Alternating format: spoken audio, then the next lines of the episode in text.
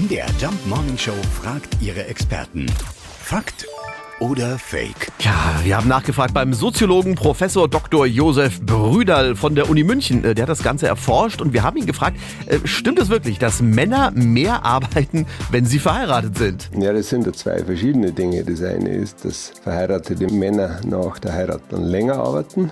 Das stimmt, das zeigen viele Studien. Und das andere ist, äh, ob sie höhere Löhne bekommen nach der Heirat. Und das stimmt nicht. Der Hauptgrund dafür dürfte darin gelegen sein, äh, dass die Männer dann in das Ernährermodell schlüpfen.